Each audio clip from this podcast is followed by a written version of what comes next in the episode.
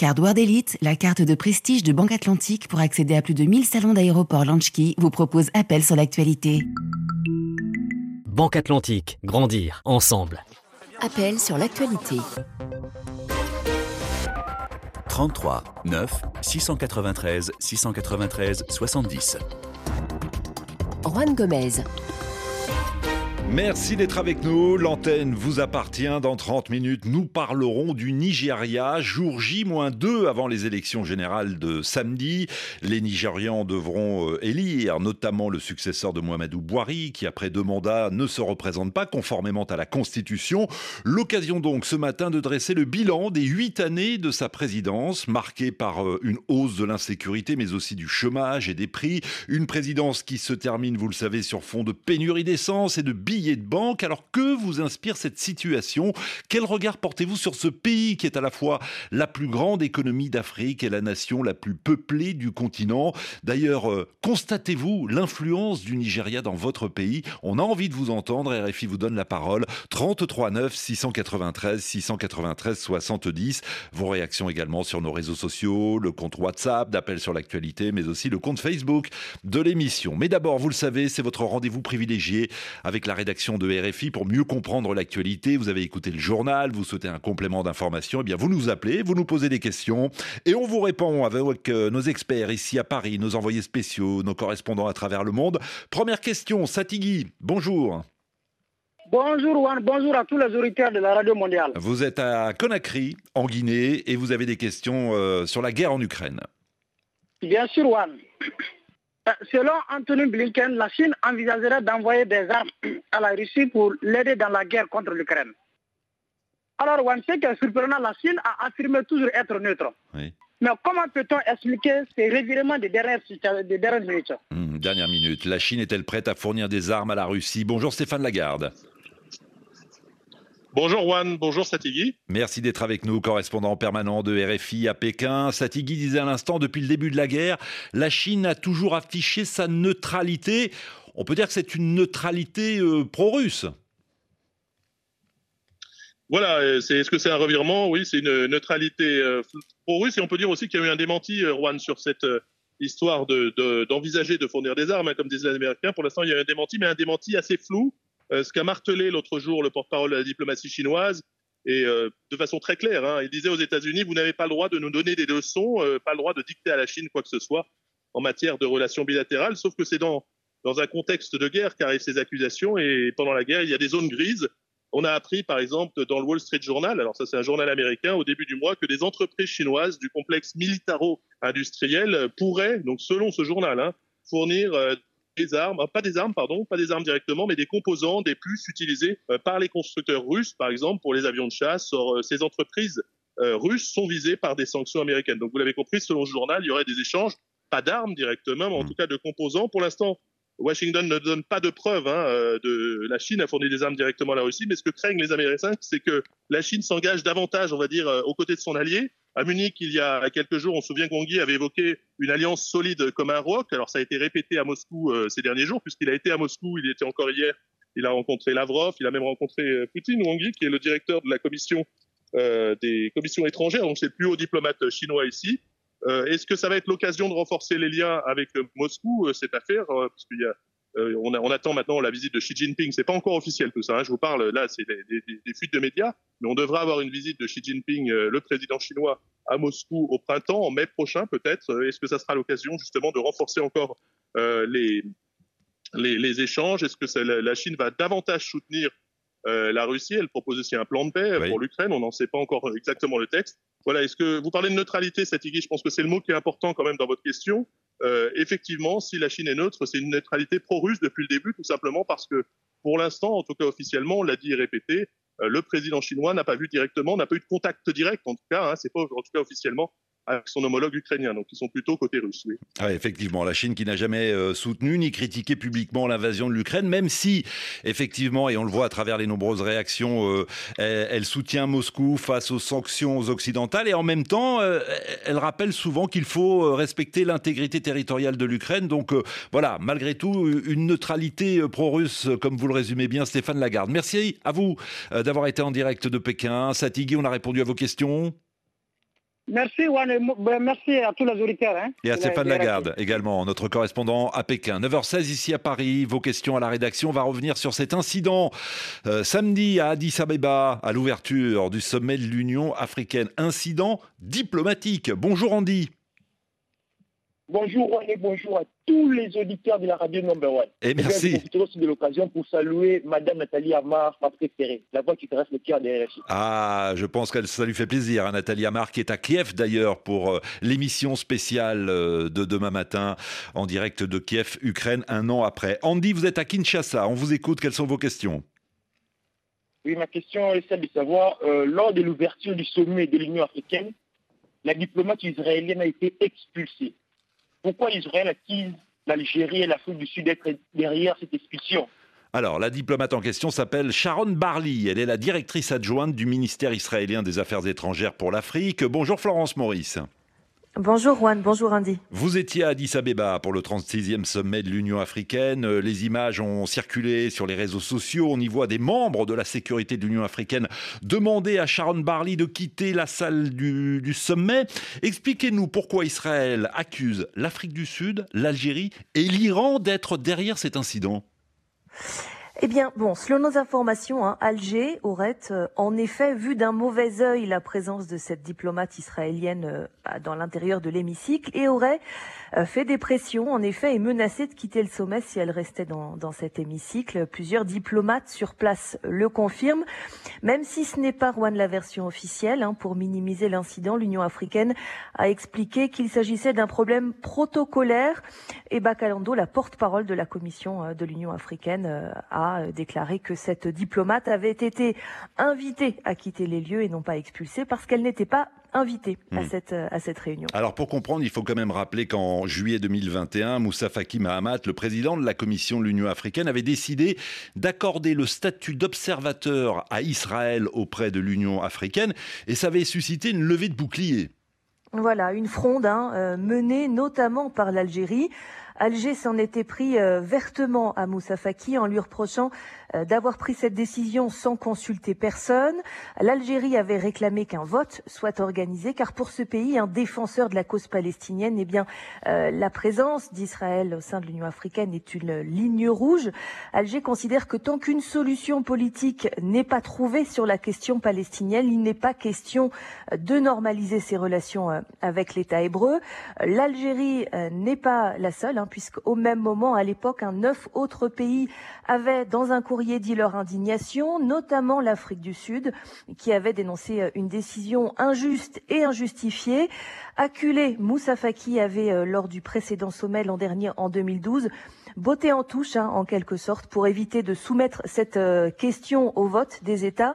Il avait mis en place un, comité, une commission censée se réunir et trancher la question, mais cette commission ne s'est jamais réunie depuis, d'où ce flou autour du statut d'Israël auprès de l'Union africaine. Andy, vous avez une autre question? Oui, Juan, après cet incident diplomatique, pourrait-il avoir les conséquences sur les relations entre Israël et l'institution panafricaine? Florence Maurice? C'est un revers pour Israël, hein, alors que euh, la normalisation de ses relations euh, avec euh, les États africains est pourtant une des priorités du, gouvernement de, de Benjamin Netanyahou. Les propos hein, de euh, Moussa Faki Mahamat à l'issue du sommet dimanche à Addis Abeba témoignent clairement d'une prise de distance de l'institution vis-à-vis d'Israël. Non seulement Moussa Faki a évoqué une enquête en cours hein, pour euh, déterminer comment cette diplomate s'est retrouvée dans l'hémicycle, mais il est aussi sorti de l'ambiguïté en expliquant que le statut d'observateur à Israël qu'il avait accordé en juillet 2021 avait de fait été suspendu l'an dernier en attendant que cette commission euh, tranche la question. Hein. cette commission dont je vous ai dit qu'elle ne s'était pas réunie, hein, donc c'est ni plus ni moins qu'une manière d'enterrer la question.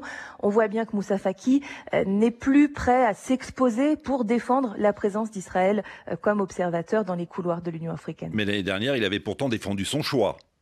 Ah oui, en expliquant notamment, euh, et c'est vrai hein, que sur les 54 pays africains, 46 reconnaissent aujourd'hui l'État hébreu. Euh, récemment encore, le président bissau-guinéen s'est rendu à Tel Aviv, alors que euh, son pays historiquement a été en pointe dans la défense de la cause palestinienne. Le Maroc a aussi récemment signé un accord de coopération sécuritaire avec Israël. Et derrière tout ça, hein, on peut d'ailleurs lire aussi l'affrontement Algérie-Maroc au sein de l'Union africaine, une dimension à ne pas négliger. Mais en tout cas, donc pour Moussa Faki, difficile de se mettre à dos euh, deux mastodontes diplomatiques que sont l'Afrique du Sud et l'Algérie.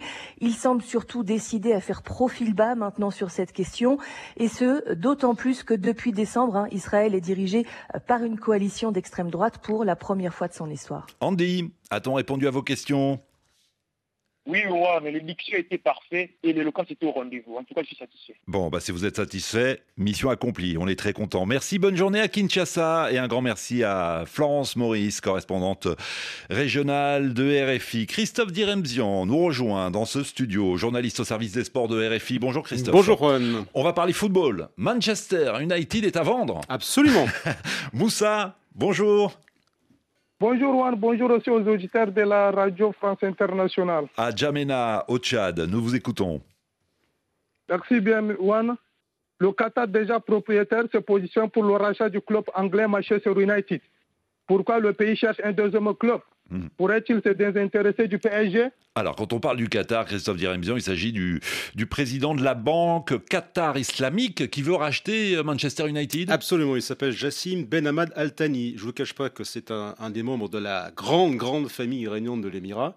Euh, il a 40 ans, c'est le fils d'un ancien Premier ministre du Qatar de, euh, de fin des années 2000 environ.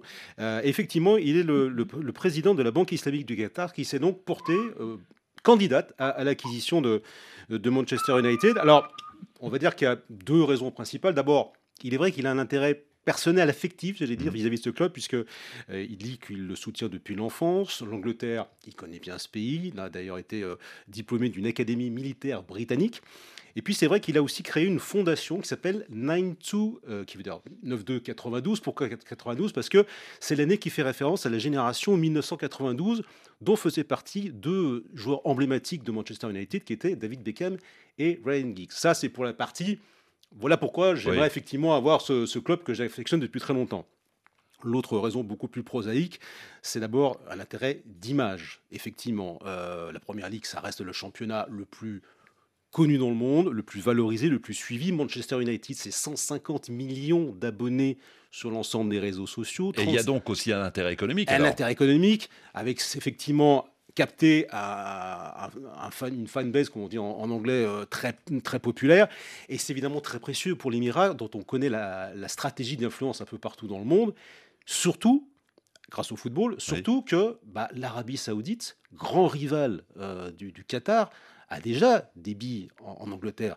Euh, ils ont euh, Newcastle, les Émirats arabes unis, autres voisins du Golfe qui ont été longtemps des rivaux. Euh, on se souvient qu'il y a encore très peu de temps, il y avait un blocus sur le Qatar, l'Arabie saoudite à Newcastle, et les Émirats ont Manchester City depuis maintenant 15 ans. Donc effectivement, c'est stratégique d'aller venir sur ce terrain ou euh, anglais, en tout cas, où, où le Qatar n'a pour l'instant pas beaucoup de, pas beaucoup de, raisons d'y être. Ouais, alors en tout cas, le Qatar est déjà propriétaire du PSG. Oui. Quel avenir pour le PSG euh, si le Qatar euh, parvient à racheter Manchester United? Alors, à court terme, les dirigeants se veulent rassurants. il n'est pas question de partir du PSG, que ce soit donc à court ou moyen terme, même si récemment, on peut dire que la mairie de Paris a fait un petit camouflet en, disant qu'il n'était pas question de leur vendre le Parc des Princes, qu'ils ont très mal vécu. Ils pourraient se dire, bah, puisque c'est comme ça, on ne nous récompense pas de notre investissement et on pourrait s'en aller. Ça n'est pas le cas. Euh, d'abord parce que le Qatar ne veut absolument pas quitter éventuellement le PSG sur un échec. Oui, et puis ils ont surtout investi euh, déjà plus d'un milliard. Plus d'un milliard d'euros. Plus d'un milliard d'euros d'investissement. Vous imaginez qu'on sortirait sans avoir ne serait-ce que la Ligue des Champions, ça serait un petit peu compliqué. D'une manière générale, ça serait quand même aussi un camouflet pour la France. Euh, et or, il n'y a pas de raison parce que la France et, le Qatar entretiennent de très très bonnes relations. Ceci étant, rapidement. Euh, peut-être que le QSI, qui est l'actionnaire donc du Paris Saint-Germain, va peut-être choisir de réévaluer un, petit peu ses investissements dans le club et laisser une, part du capital à d'autres actionnaires pour mettre davantage d'argent sur Manchester United mmh. précisément. Mais pour l'instant, euh, Nasser Al-Khelaifi se veut rassurer. Il n'est pas question de partir du, du Paris Saint-Germain. Euh, Moussa, vous avez une dernière question? Oui, Juan, si vous me permettez, j'ai une dernière question. Allez-y. Est-ce que le Qatar doit s'inquiéter de la concurrence pour le rachat de Manchester United? C'est vrai que le Qatar n'est pas seul en oui, lice. Hein. Il y a un concurrent déclaré, on le connaît bien dans, le milieu sportif, c'est Jim Ratcliffe, c'est le patron d'Ineos, qui est une grande entreprise de, pétrochimie. Qui est déjà... Première fortune britannique. Effectivement, 14 milliards d'euros, qu'il a déjà investi en partie dans, son, dans, une équipe cycliste. Il est également l'actionnaire majoritaire de Nice en France et de, et de Lausanne euh, en, Suisse. Alors lui, il a, il a, un argument, lui aussi, c'est de dire, bah, moi j'adore ce, ce, club parce que c'est le club de mon enfance. Il a de bonnes raisons de dire ça parce que lui, il est natif de Manchester United. Est-ce que le côté affectif suffira? Ça peut compter vis-à-vis des supporters dont on sait qu'ils détestent absolument le propriétaire actuel, qui est Malcolm Glazer. Ils n'en veulent plus parce qu'ils considèrent qu'il a totalement ruiné euh, la, gloire du club. Le problème, c'est que est-ce qu'il mettra autant d'argent que peut mettre un Qatar avec son fonds euh, Le Qatar aurait mis 4 milliards et demi d'euros sur la table. 4 millions et demi d'euros sur la table. On peut éventuellement aller jusqu'à les négociations pourraient aller jusqu'à 6 milliards d'euros. Ah est-ce que est-ce que Jim Ratcliffe a les moyens de mettre 6 milliards d'euros? Ça, c'est toute la question. Peut-être que le Qatar a un avantage dans ce domaine. À suivre donc. Moussa, a-t-on répondu à vos questions? Bien sûr, Juan, et bonne journée à vous. Merci beaucoup. Et bonne journée à Djamena. Un grand merci à Christophe Diremzian du service des sports de RFI. La dernière question pour ce matin, elle nous vient du Sénégal, de Dakar exactement. Bonjour Hassan. Oui, bonjour Juan. Bienvenue, nous vous écoutons. Depuis le 8 février, un bateau usine russe a été et en activité dans des eaux sénégalaises. Juan, si vous me le permettez, j'ai des questions concernant ce sujet. Oui. Que sait-on de ce bateau signalé par Greenpeace? Pourquoi le ministère de la Pêche tarde à communiquer, sachant qu'il n'existe pas d'accord de pêche entre le Sénégal et la Russie? Et pour l'ONG Greenpeace, ce bateau n'a rien à faire dans les eaux sénégalaises. Bonjour Abdoulaye Diaye. Bonjour. Merci d'être avec nous. Vous êtes le chargé de campagne Océan pour Greenpeace. Depuis quelques jours, effectivement, euh, votre ONG alerte sur la présence de ce bateau usine battant pavillon russe. Euh, une présence que euh, l'ONG Greenpeace qualifie de suspecte. Pourquoi? Nous, nous, nous, avons vu ce bateau dans les eaux sénégalaises et nous savons que le Sénégal et la Russie n'ont pas d'accord de pêche à l'heure actuelle. Ah, donc, si ce bateau, on l'aperçoit pêcher au Sénégal, on l'a suivi, il est entré au Sénégal le 8 février et depuis, il a pêché un peu sur la petite côte et aussi au niveau de la région de Casamance. Hmm. Et donc, on ne pouvait pas rester les bras croisés. Donc, il fallait que l'on alerte les autorités sénégalaises, mais aussi l'opinion publique nationale et internationale. C'est pourquoi on avait suivi ce bateau et on a alerté pour dire qu'il y a un bateau qui est en train de pêcher dans les eaux sénégalaises et nous ne sommes pas au courant d'un accord de pêche entre le Sénégal et, la Russie en matière de pêche. Et, ce bateau, ce, bateau, Abdoulaye Diaye, serait donc en train de pêcher illégalement? Un bateau qui, parce que pour pêcher dans les eaux sénégalaises, il, y a des conditions pour pêcher. Soit tu es un bateau d'un autre État, il faut avoir un accord de pêche. Actuellement, le Sénégal n'a d'accord de pêche qu'avec l'Union européenne en matière de pêche et le Cap Vert. Euh, sinon, il faut que le bateau soit sénégalisé, donc qu'il appartient à des Sénégalais, et que ce bateau ait une licence de pêche en cours de validité au Sénégal qui détermine dans quelle zone il devrait pêcher et quelle espèce il devrait pêcher. Dans ce cas de figure, on n'a pas ça. Euh, le, Sénégal n'a pas d'accord de pêche connu avec la Russie. Euh, et ce bateau n'appartient pas à un Sénégalais. Donc c'est un bateau battant en pavillon russe et qui appartient à des Islandais et qui a, qui a eu aussi à avoir des antécédents euh, dans certains pays. Donc on ne pouvait pas avoir ça et rester les bras croisés. Oui, l'ONG euh, dit que ce navire euh, a déjà fait l'objet de corruption dans d'autres pays. C'est vraiment un bateau-usine. Hein. Il est long de 120 mètres, capacité de stockage estimée à plus de 2000 tonnes. vous avez interpellé, quand je dis vous, c'est l'ONG Greenpeace, les autorités sénégalaises. Comment expliquez-vous le mutisme, en quelques mots, du ministère de la Pêche?